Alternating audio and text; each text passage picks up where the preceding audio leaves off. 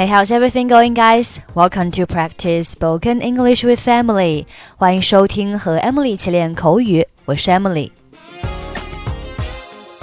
今年由于疫情，大家都减少了出行，在家里面选择通过电话的方式拜年。那在家里面待时间长了，也会出现腰酸背痛、头晕的现象，主要是因为缺乏运动，或者是你坐太久、看手机时间太长。因为我一直保持着健身的习惯，所以在家里我还是会找到一些器械，跟着手机上的软件一起做运动。那今天的主题也是关于运动的，我们来看一下今天要学习的几个句子。This pair of shoes is not fit for sports。这双鞋不适合运动。这里有一个短语叫做 be fit for，表示适合什么什么。那适合运动就是。be fit for sports. Jack loves playing golf in free time. 杰克喜欢在空闲时间打高尔夫。Play golf 就是打高尔夫。Free time 表示空闲时间、业余时间。下面，I haven't got a chance to exercise for a long time。我好久没有锻炼了。这句话我建议大家背下来，因为 应该是很多人经常会说的一句话吧。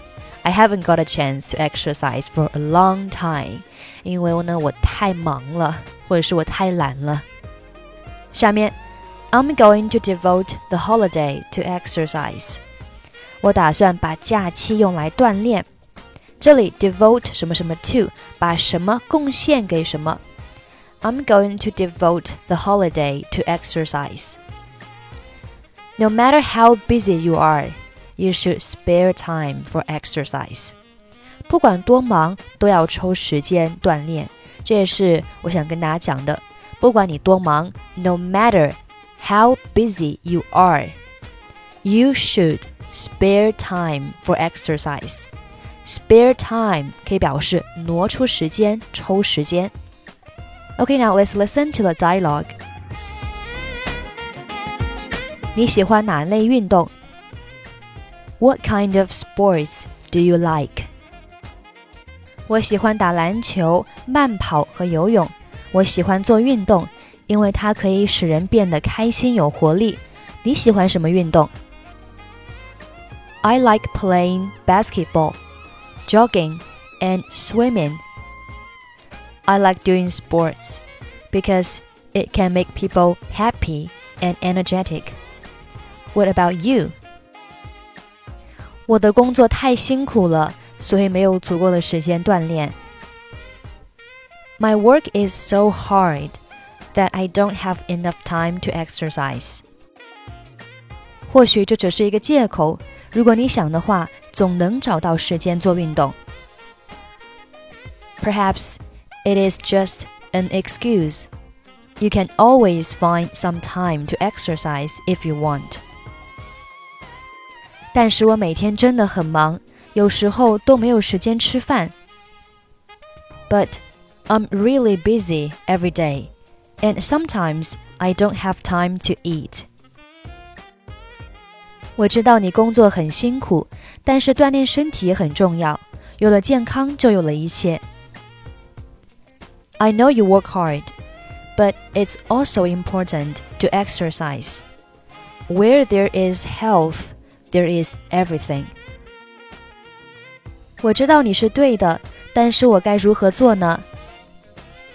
I know you are right, but what can I do? 中午吃完饭之后散一下步，而不是坐在办公室玩手机游戏，怎么样？What about going for a walk instead of sitting in the office playing the mobile games after lunch?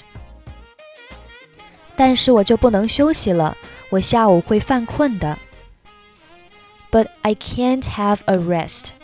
I will feel sleepy in the afternoon. 我知道，你可以喝一杯咖啡。I know you can drink a cup of coffee. 那是一个好主意，谢谢你的提醒。That's a good idea. Thank you for reminding. 不客气， not at all.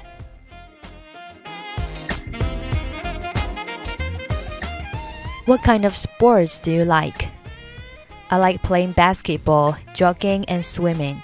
I like doing sports because it can make people happy and energetic. What about you? My work is so hard that I don't have enough time to exercise. Perhaps it is just an excuse.